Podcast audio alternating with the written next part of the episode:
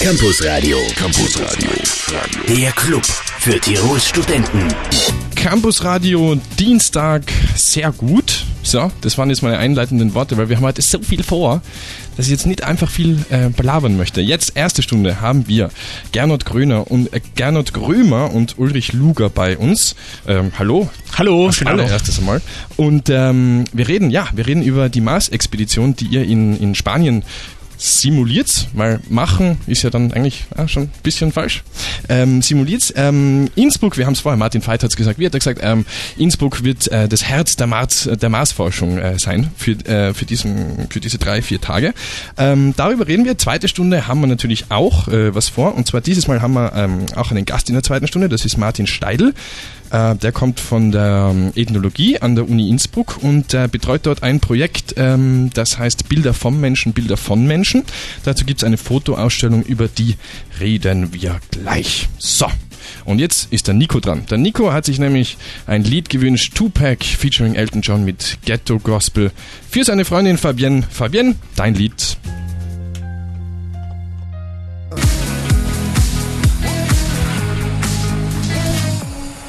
Kylie Minogue und Tayo Cruz waren das mit Higher. Wir sind ähm, übrigens im Campus Radio. Das Radio heißt Welle 1, falls die Leute jetzt gerade erst hingeschaltet haben und äh, das auf ihrem Display nicht erkennen können. Bei mir ist äh, Gernot Grömer, sind Gernot Grömer und äh, Ulrich Luger. Ich bin Johannes Felder. So, jetzt ist alles aufgezählt, alle Informationen haben wir jetzt zusammen. Worüber reden wir heute? Ähm, über im Endeffekt dann über die Mars-Expedition in Spanien, ähm, die, ähm, die bevorsteht. Ähm, jetzt, wenn wir ganz am Anfang anfangen, Gernot, dann, ähm, ja, es hat so begonnen, dass ihr also einen, einen Mars-Anzug äh, geplant habt, einen Mars-Anzug entwickelt genau. habt. Ähm, ja, wie, was waren denn da so die ersten Ideen oder wie hat es sich da entwickelt? Also im Prinzip hat schon ein bisschen früher angefangen, weil wir in der Wüste von Utah schon Mars-Simulationen gefahren sind, damals gemeinsam mit der Mars Society, einer amerikanischen Einrichtung, gemeinsam mit der NASA.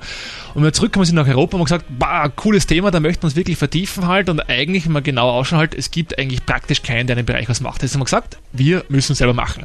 Und äh, drei Jahre später stehen wir hier jetzt mit einem äh, fast einem Raumschiff zum Anziehen, unter Anführungszeichen, 45 Kilogramm schwer, äh, ein äh, Simulator, der also alle Einschränkungen wiedergeben soll, die ein realer Raumanzug auf dem Mars in 20, 30 Jahren haben wird.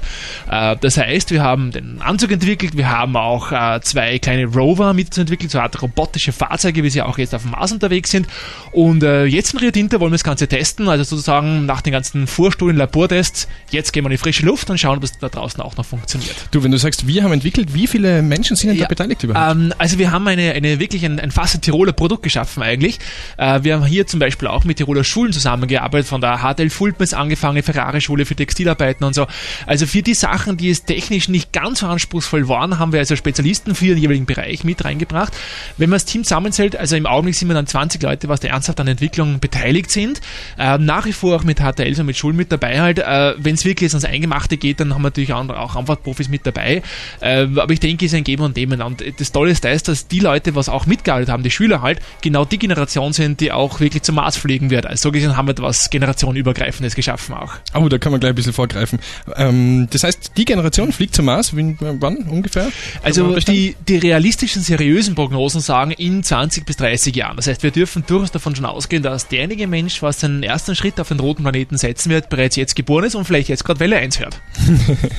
naja, und du wirst wahrscheinlich auch dabei sein, oder? Das ist doch schön. Ja, und wir schauen, ob es ob es ausgeht. Also, also ich werde vielleicht dann schon ein glücklicher Frühpensionist sein, aber ich möchte dann also vor einem 3D-Fernseher sitzen und dann die erste Marslandung zeitverzögert vom Mars aus wirklich sehen und dann meinen Enkelkindern sagen, Leute, wisst diesen einen Schrauben, der die Mission gerade gerettet hat, den habe ich damals in Tirol designt. Also ich habe ja heute gelesen, dass 3D-Fernseher schon wieder total out sind. 4D. Wir reden gleich weiter über den Marsanzug und über die Mars-Expedition in Spanien nach Sunrise Avenue und Sarah Bareilles. Snoop Dogg im Campus Radio mit äh, David Getter. Sweat heißt das Lied, aber das hat, glaube ich, eh jeder gehört. Ähm, Campus Radio, wir haben schon ein bisschen gesprochen ähm, über den Marsanzug den äh, Gernot Grömer und sein Team entwickelt haben. Ähm, jetzt ähm, ist es so, dass eben von 17. bis 23. April diese ähm, Mars-Expeditionssimulation in Spanien stattfindet. Ähm, vielleicht kannst du uns da ein bisschen einen allgemeinen Überblick geben. Wie, was läuft da ab? Ja, also im Prinzip haben wir Forschungskollegen aus zehn Nationen mit drinnen, unter anderem auch Kollegen von der European Space Agency. Das heißt, wir haben jede Menge auch an geophysikalischen Gerätschaften mit, wir machen äh, jede Menge Experimente, wird der Uli vielleicht noch kurz was sagen noch dazu. Jedenfalls gehen wir hier auf den Samt des Mars unter Anführungszeichen. Also Rio Tinto ist ein altes Bergbaugebiet, was seit 3000 Jahren im Tagbau betrieben ist, deswegen schaut es auch ein bisschen marsähnlich dort aus.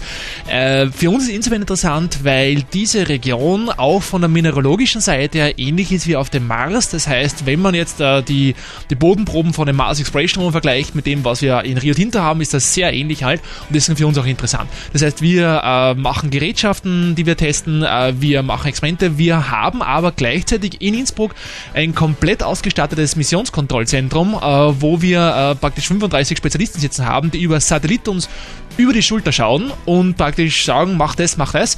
Das heißt, äh, die Field Crew, das sind knapp 30 Leute auch, also gar nicht so ein kleines Projekt eigentlich.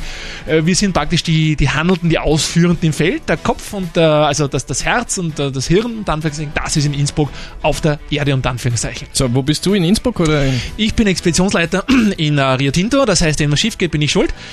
Ähm, äh, aber ich denke, mit so einem Team, was wir da unten haben, haben wir ein relativ gering, geringes Risiko, dass wir größere Probleme unten haben. Wie groß ist das Team, das dort unten ist? Also wir sind vom österreichischen Weltraumforum äh, zehn Leute, das ist das Kernteam. Und wenn man jetzt alle anderen zusätzlich, also von der European Space Agency, von den anderen Forschergruppen, die Medien, wir haben auch ein paar Teams auch mit dabei, Discovery Channel und so weiter sind dabei, äh, kommen wir auf knapp 30 Leute.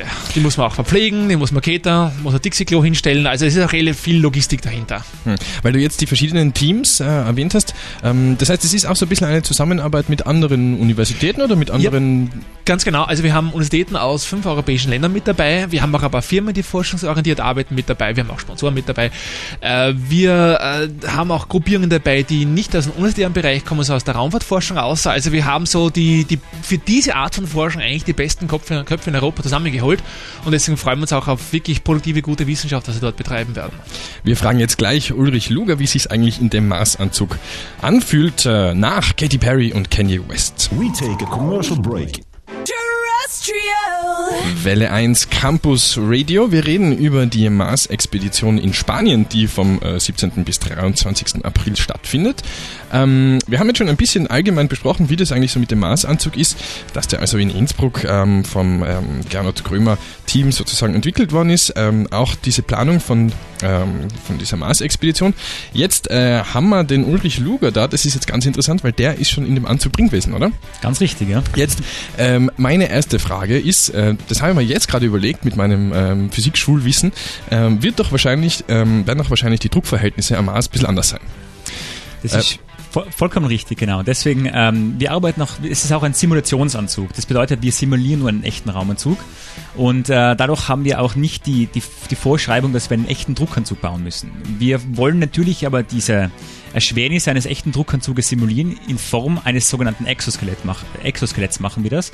Das bedeutet, wir haben an allen Gelenken am Körper haben wir ähm, Federmechanismen bzw. Expandermechanismen angebracht, mehr oder weniger, die einem jede Bewegung unheimlich erschweren. Und das soll wiederum eben simulieren, dass man in einem echten Druckanzug wäre und somit gegen einen Druck, den der Anzug ja in sich drinnen hätte, sozusagen arbeiten müsste. Das heißt, wir haben daran schon auch gedacht. Ja. Aber der Unterschied kann jetzt nicht so groß sein, oder? Weil man muss sich ja noch irgendwie bewegen können. Oder ist dann in dem Maßanzug sozusagen ein Mechanismus einbaut, dass man sich dann besser bewegen kann, äh, trotz den Druckverhältnissen? Oder wie funktioniert das? Ähm, das weiß ich nicht, was da später noch alles eingebaut werden kann. Es ist natürlich eine gute Möglichkeit, sofern es die Technik bis dahin zulässt. Ähm, von unserer Seite her ähm, haben wir uns diese Frage einfach noch nicht stellen müssen, hm, weil hm. wir einfach auf andere ähm, Eigenschaften Wert legen, sagen wir so. Und wenn das jetzt so viel Arbeit ist mit dem Bewegen, ähm, du musst ja wahrscheinlich ähm, innen auch relativ viel kontrollieren in dem Maßanzug. Ähm, ist das, ist das, ähm, geht das überhaupt oder, oder wie wird das sozusagen die Arbeit aufgeteilt? Wird dir da viel abgenommen von der Arbeit, einfach von der, von der sozusagen von der Denkarbeit oder von der, von der, von der Steuerarbeit von dem Anzug? Ja, es wird natürlich schon einiges. Also es wird natürlich versucht, möglichst viel an Arbeit abzunehmen. Das ja. heißt, es äh, sitzen mehrere Leute an bestimmten Schaltstellen, an bestimmten Kon Kontrollstellen, die eben versuchen, die Informationen herauszufiltern und nur rele re relevante Informationen an mich durchzugeben, sodass ich ein möglichst einfaches Arbeiten habe. Ja. Grundsätzlich zum Arbeiten muss man sagen, ähm, es können schon alle Bewegungen durchgeführt werden. die man benötigt, jedoch nur unter erheblichem ähm, körperlichen Aufwand. Mhm. Das ist vielleicht der einzige Unterschied zu einem Nicht-Anzugträger, sage ich jetzt mal. Mhm. Du, und wenn du jetzt auf dem Mars spazieren gehen willst, wie viele Leute brauchst du dann zur Unterstützung? Ähm, grundsätzlich benötige ich eigentlich keine Person. Mhm. Ich kann das alles äh, eigenständig erledigen. Ähm, mhm. Jedoch werden wir immer ein, Personen, äh, ein paar Personen mitgeschickt, die auf meine Sicherheit achten, die mir auch ein bisschen zur Hand gehen bei gewissen Experimenten, wo man zum Beispiel auf äh, bestimmte saubere Arbeit sozusagen arbeiten, äh, achten muss. Aber grundsätzlich wäre es definitiv möglich, dass ich auch ganz eigenständig arbeite. Ah, schön. Kannst dich davon machen am Mars. Ganz richtig. Wir reden gleich weiter über den Marsanzug und über die Mars-Expedition in Rio Tinto in Spanien nach Lizzie und Jesse. Ja, Jesse J und B.O.B.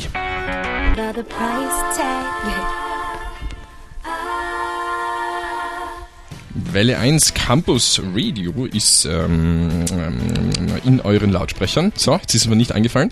Ähm, wir haben Gernot Krömer und äh, Ulrich Luger bei uns und wir reden über die Mars-Expedition-Simulation äh, in Spanien. Wir haben jetzt schon ein bisschen gesprochen, wie es sich so anfühlt in einem Marsanzug. Es ist alles ähm, einfach ein bisschen schwerer zu machen. Das ist richtig.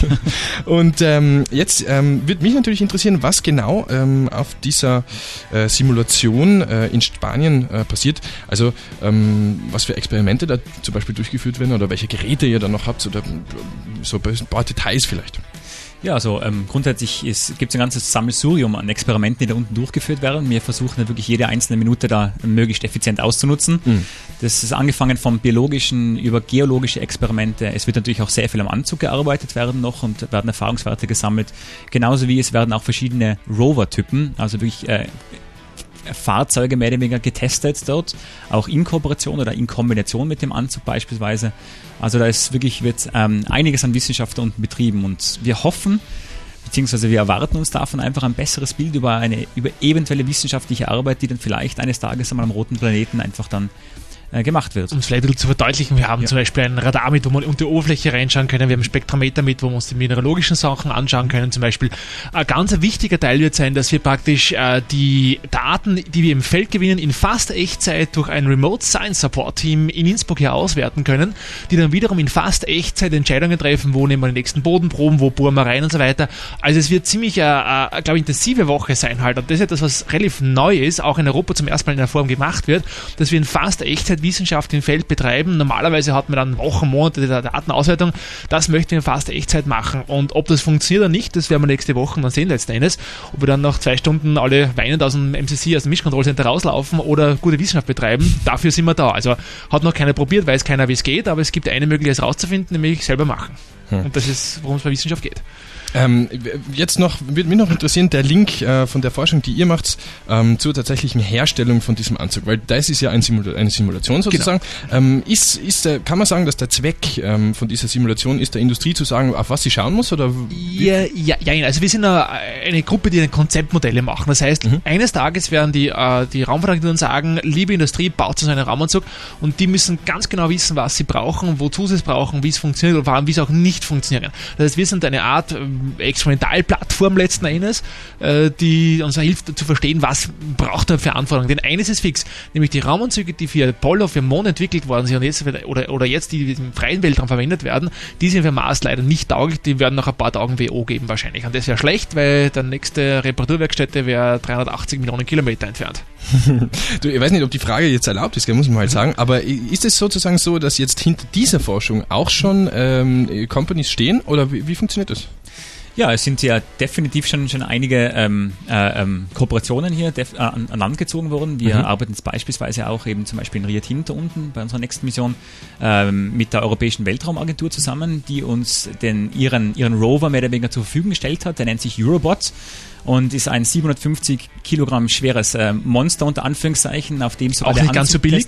ja, billiger nicht 1,5 Millionen bis jetzt einmal äh, äh, Euro kostet das eben, äh, wo sogar wirklich der Anzugträger oder später der Astronaut sich darauf stellen kann, ähm, vorne zwei Greifarme hat und wirklich damit einfach mehr oder weniger ähm, enorme Erleichterung einfach in seiner gesamten Tätigkeit erfahren wird. Das wird das teuerste und Auto sein, was der Uli in seinem Leben fährt wahrscheinlich. Ganz richtig. Ich, ich freue mich darauf. ähm, du Ulrich, äh, machst du jetzt eine Astronautenausbildung, wirst Astronaut Start, weil du willst ja das Ding wahrscheinlich dann oben auch äh, steuern wollen, oder? Äh, würde ich natürlich wahnsinnig gern, aber ich glaube, ähm, das ist jetzt ein bisschen surreal, das, das zu glauben, dass ich wirklich jetzt so, so gut wäre und da gibt es wesentlich geeignetere Personen.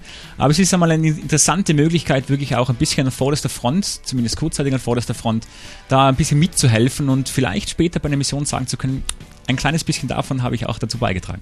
Ja, schön. Wir reden gleich weiter. Äh, das sind übrigens die Foo Fighters, ähm, die ich jetzt schon reingespielt habe. Und danach die Killers mit Boots.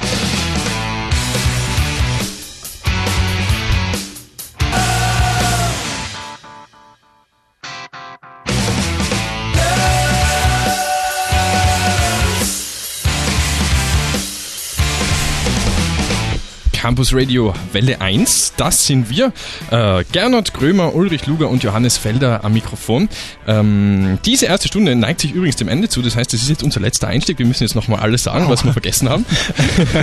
ähm, das, ich glaube, das Allerwichtigste ist, äh, dass am 20. April ähm, der Public Day ist. Genau, ganz genau. Das ist eine Sache, die wirklich was absolut einzigartig ist. Zum ersten Mal in Tirol, wahrscheinlich auch zum ersten Mal in Österreich.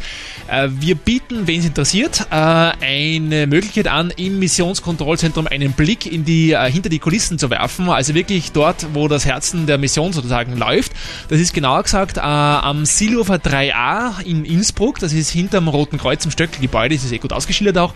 Ab 13 Uhr kann man dort ähm, bis 17 Uhr die Mission aus erster Hand erleben. Und wer es am Nachmittag nicht schaffen sollte, um 19 Uhr dann in Museumstraße Straße in der Wagnerschen Thalia Buchhandlung haben wir um 19 Uhr einen Multimedia-Vortrag dort geplant, plus, und das haltet sich fest, einen Live-Einstieg nach Rio Tinto zu einem Nacht-Außenbordeinsatz der Feldcrew. Da kann man praktisch den Astronauten wirklich über die Schulter schauen und, und sehen, was da wieder Uli dann gerade mit Eurobot mit 1,5 Millionen Euro Rover herumfahren dort und hoffentlich kein Blödsinn macht.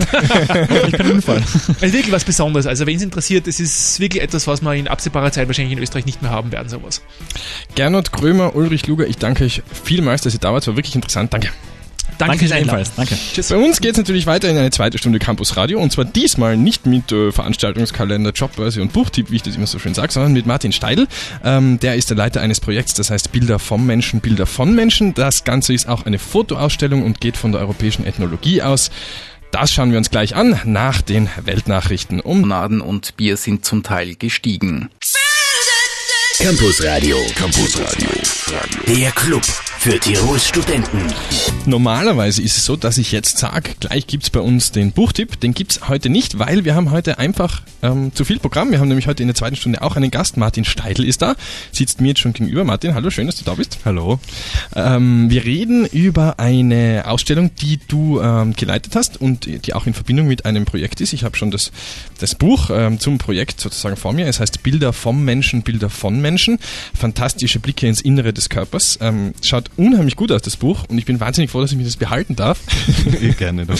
Über das reden wir gleich. Ähm, noch eine kleine Sache. Und zwar habe ich um 18 Uhr einen Musikwunsch gespielt für den Nico der das aber erst um 19 Uhr holt, äh, hört. Deswegen spiele ich den jetzt einfach nochmal. Nico, das ist dein Musikwunsch für dich und deine Freundin Fabienne. Das ist Tupac mit Ghetto Gospel.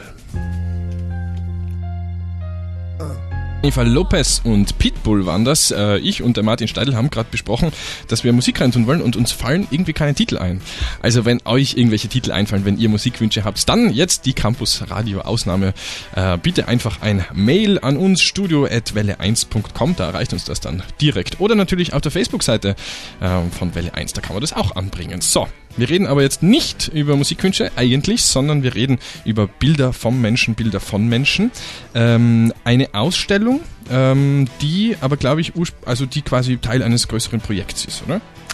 Ähm, jein, also es hat sich jetzt natürlich schon länger gezogen. Äh, das Projekt selber war eigentlich die Ausstellung, die Umsetzung der Ausstellung. Mhm. Und äh, wir haben das auch versucht, also wir sage ich aus dem Grund, weil ich da natürlich jetzt nur stellvertretend für viele Leute hier sitze, die sehr engagiert daran mitgearbeitet haben. Und ähm, ja, um was geht's in der Ausstellung, möchte ich ganz kurz äh, sagen. Mhm. Wir haben versucht, eben, äh, uns den Blick in den menschlichen Leib aus kulturwissenschaftlicher Seite zu nähern, was dann schließlich und endlich geheißen hat, dass wir eben nicht nur chronologisch vorgehen oder das Ganze chronologisch aufziehen, sondern einen Zeitraum äh, der letzten 500 Jahre anhand von gewissen Kontrapunkten dargelegt haben. Also Wir steigen ein und beschreiben das Zerfallen des Leibes, wie es äh, ganz am Anfang, also in der Renaissance, wichtig worden ist, wo gleichzeitig das analytische Verfahren als solches begründet worden ist und auch die Empirie. Ähm, gehen dann weiter, äh, im Prinzip 300 Jahre weiter und äh, beschäftigen uns äh, mit Ängsten, die in genau dem Zeitpunkt aufkommen sind, äh, wo die Wissenschaften sich in moderne Wissenschaften verwandelt haben äh, und der Mythos sozusagen aus den Wissenschaften ausgeschlossen worden ist. Dort treten plötzlich Homunculus, Golem und der Android als angstbesetzte äh, Menschenschöpfungen wieder ein. Dann haben wir uns auch äh, mit der Frage beschäftigt, äh, ob der Mensch jetzt sozusagen wie der Mensch als Individualwesen dasteht oder beziehungsweise auch als Massenwesen, also wenn er sozusagen in der Arbeiterschaft und dergleichen weiter auftritt. Ähm, das Ganze zieht sich nochmal weiter ähm, äh, und behandelt äh, den Durchblick. Das sind die Ideen, die dann vor allem im 19. Jahrhundert zum Tragen, im 19. und 20. Jahrhundert zum Tragen kommen, sind verbunden mit äh, technischen Innovationen wie den Röntgenstrahlen, ähm, mit äh, bisschen älteren Ideen wie der Physiognomie, die äh, Johann Caspar Lavater beispielsweise formuliert hat und der angenommen hat, man könnte von dem Äußeren des Menschen auf seinen Charakter schließen und äh, abschließend haben wir anhand von Bildern natürlich wieder auch äh, sozusagen die Gretchenfrage gestellt und, und, und mal recherchiert, äh, welche Möglichkeiten in dem Diskurs, in den Bildern eigentlich schon vorweggenommen gewesen sind. Mhm. Du, wenn ich das jetzt äh, sozusagen als, als Medizingeschichte ähm, ähm, betitel, dann ist das natürlich äh, falsch wahrscheinlich oder, oder, oder trifft es nicht ganz.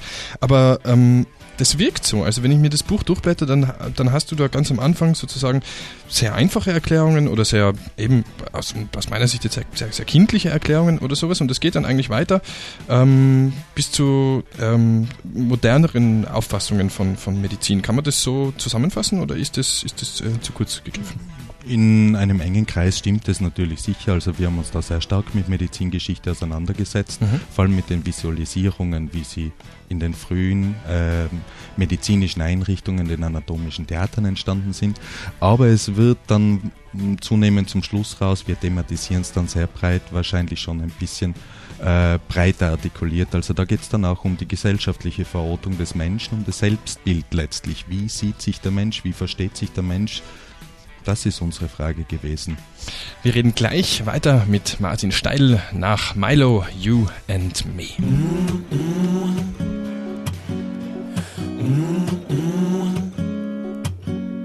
I wish you smiled a little funny, not just funny, really bad. We could roam the streets forever.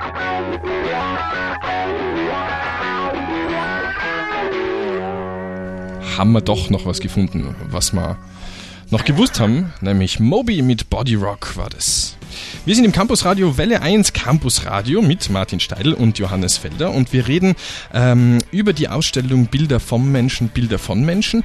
Eine ethnologische Geschichte der ähm, Medizin ist jetzt äh, wieder, wieder, wieder zu knapp ausgedrückt. Ähm, aber das eigentlich Interessante ist ja, dass es ein, dass dieser Katalog oder diese Ausstellung, es sind Fotos und, und, und, und, und Bilder. Ähm, jetzt interessiert mich natürlich, ähm, inwiefern sich die Ethnologie grundsätzlich mit Bildern beschäftigt. Ich hätte das so nicht im Kopf gehabt eigentlich. Ja, das ist richtig. Also wenn man die europäische Ethnologie oder auch das Fach, das vormals ja als Volkskunde auch hier in der Universität angeboten worden ist, betrachtet, dann ist natürlich der, die Verbindung zum Bild jetzt nicht die erste, die man schließt. Aber es gab und gibt in der europäischen Ethnologie natürlich äh, schon länger die Beschäftigung mit dem Bild. Das hängt damit zusammen, dass es eine Wissenschaft ist, die sich vor allem mit dem Alltag beschäftigt äh, und, und mit der Frage auseinandersetzt, wie denn ähm, ja so ähm, ja, gesteuerte Kultur dann schließlich und endlich auch beim Endverbraucher ankommt, also die äh, Nutzerperspektive einnimmt. Und hier haben wir das äh, ganz stark aufgegriffen und äh, in der Ausstellung eben dann auch sogenannte Hochkunst neben Gebrauchsgrafiken aus Werbetexten und dergleichen weitergestellt und äh, versucht daraus eben sozusagen äh, die visuellen Strategien ein bisschen offen zu legen, die hinter, hinter diesen Themenbereichen auch stehen und die zur Anwendung kommen, um gewisse wissenschaftliche Erkenntnisse oder Pseudoerkenntnisse auch voranzutreiben. Das wollten wir machen, das haben wir auch versucht. Sollen wir uns vielleicht ein, ähm, ein Beispiel herausnehmen? Ha? Sehr gern. Ähm, ich finde da, mach du das, weil äh, du weißt, du weißt, was, was am interessantesten ist. ja, ich mag da jetzt nicht nur so reinfragen, weil das, das ist dann möglicherweise. Ich finde es immer wieder ein bisschen schwierig, oder äh, übers Radio von Bildern zu sprechen. Ja, ähm, genau. Das ist jetzt dein, dein, äh, das ist deine Aufgabe. Fangen wir vielleicht. Ähm, ich habe vorhin ähm, beispielsweise äh, ganz kurz schon äh, Lavata herausgepickt, also den Johann Kaspar Lavata. Äh, das ist äh, jetzt nicht ein Wissenschaftler im engeren Sinn, aber doch, ja, doch ein bedeutender Vertreter einer Strömung, die eben den Charakter des Menschen anhand von Äußerlichkeiten lesen wollte. Mhm.